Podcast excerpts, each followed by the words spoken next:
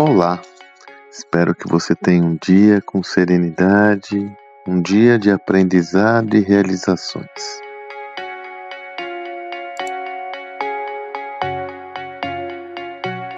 Quais são os instrumentos que você utiliza para prever o futuro do seu negócio? Veja, eu não estou falando uma previsão de longo prazo, eu estou falando uma previsão anual, por exemplo.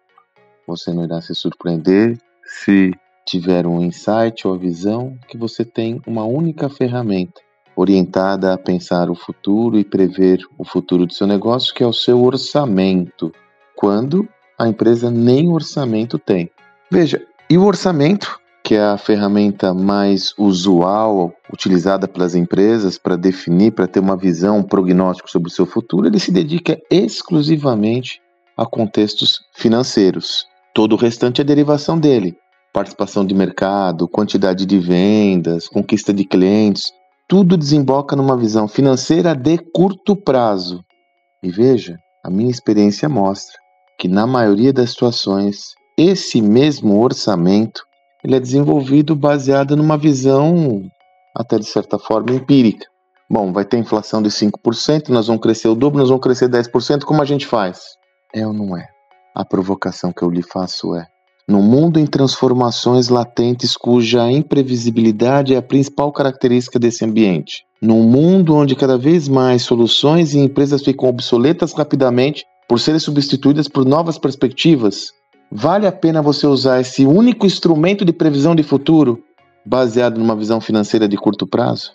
Seguramente, pelo menos essa questão deve lhe gerar inquietude. Ela foi tão forte que eu escolhi esse tema para explorar em minha newsletter semanal.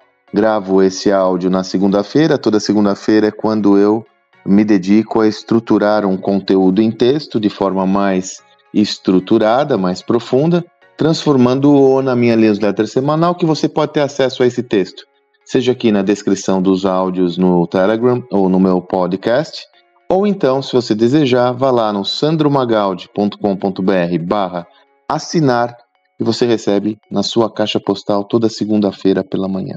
Eu escolho temas como esse. Há uma incoerência na nossa prática que deve ser substituído por um novo paradigma. Eu me recordei de uma apresentação muito rica que tive com o Daniel L.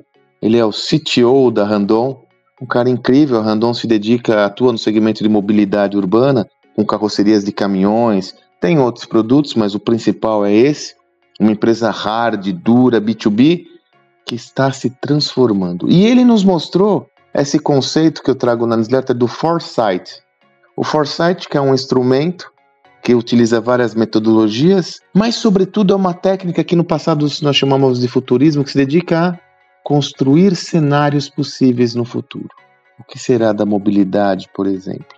Será que os caminhões serão autônomos, elétricos? Será que continuarão percorrendo grandes trechos, o modal vai mudar, o que, que vai acontecer com o carro voador e por aí afora.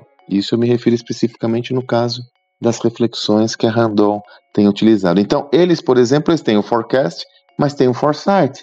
Por que, que você usa o foresight? Ora, se eu sei que o mercado pode derivar para esse, aquele ou aquele outro caminho, o que, que eu faço a respeito?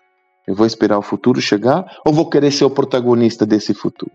Então, o recado que eu quero deixar para você, ele vai além das ferramentas como o Foresight. Ele tem como destino certo gerar uma reflexão consigo.